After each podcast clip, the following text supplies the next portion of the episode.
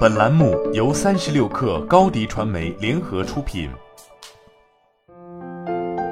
本文来自三十六氪神译局。许多初次创业者都分享过一个类似的经历，他们曾经遇到一个急需解决的问题，然后排除万难，想尽一切办法提出最优解决方案。对于创业者而言，这一早期阶段可能是他们创业生涯中最富有成效和最特殊的时期之一。对于他们而言，他们渴望学习，并且将新学习的知识付诸于实践。在思考为什么要知道自己的无知，艺术作者、宾夕法尼亚大学沃顿商学院组织心理学家亚当·格兰特认为，初次创业者在对自己实现未来目标的能力方面很有信心，同时也能保持谦卑的态度，做到自我反省，反思自己是否拥有正确的工具。在《再思考》一书中。格兰特探讨了企业家及高管都会陷入封闭式思维陷阱的原因。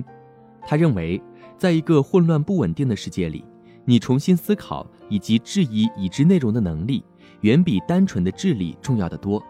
那么，你到底应该如何以最聪明的方式来自我反思与批评？今天为你提炼格兰特所著《在思考》一书中的四条重要建议：一、谨防创始人综合征。对于最具创新能力的创始人而言，他们可能会推翻那些大众不接受的观点，并且证明所有的反对者都是错误的。然后他们会过度概括错误的经验教训，即每次当自己推翻大众接受的观点时，自己的判断能力都会提高。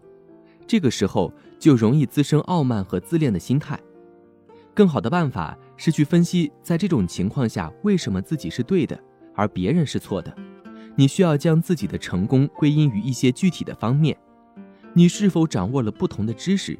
你是否采用了更好的方法来分析解决这个问题？你是否刚好比较幸运，由于缺乏相关经验，反而能通过一些全新的视角和观点来看待这个问题？不要听信自己的直觉，要去验证自己的直觉。二，至少提出一个证明自己出错的理由。格兰特写道。要避免个人过度自信，最简单的方法之一就是想出哪怕是一个可行的理由来证明自己可能是错的。当你形成一个观点时，问问自己到底要怎样才能证明它是错的。你可以回忆一下知名无线通讯设备品牌黑莓的命运。这家公司在2009年占据了智能手机市场的近一半份额。黑莓公司创始人麦克拉扎里迪斯坚定地认为。黑莓是一个用来发送和接收电子邮件的设备，人们永远都不会想在自己的口袋里携带一台等同于电脑的东西。然而，黑莓公司里的许多工程师却不这么认为。当然，到二零一四年时，黑莓的市场份额已经下降到不足百分之一。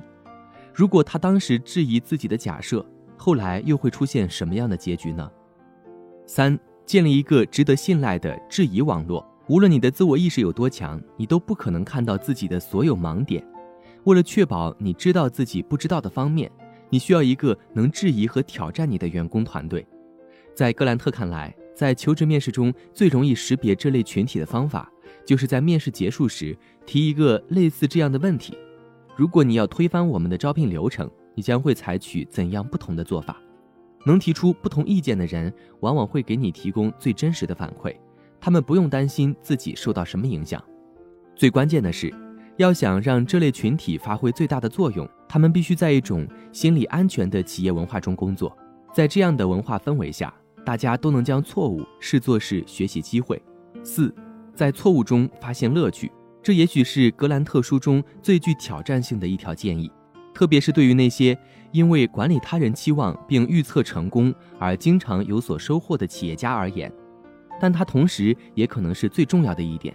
格兰特提到，当诺贝尔经济学奖获得者、心理学家丹尼尔·卡尼曼发现自己的研究或思维某个方法出错的时候，他的反应更多的是喜悦。这也可以理解为，现在没有之前错的离谱了，多像科学家做实验那样思考，少像传教士或政治家那样为自己的想法而辩护。格兰特说：“如果你把自己的结论和理论看作是暂时性的。”你在面对一个失败策略时，就不太可能走火入魔，不断的陷入进去。好了，本期节目就是这样，下期节目我们不见不散。高迪传媒为广大企业提供新媒体短视频代运营服务，商务合作请关注微信公众号“高迪传媒”。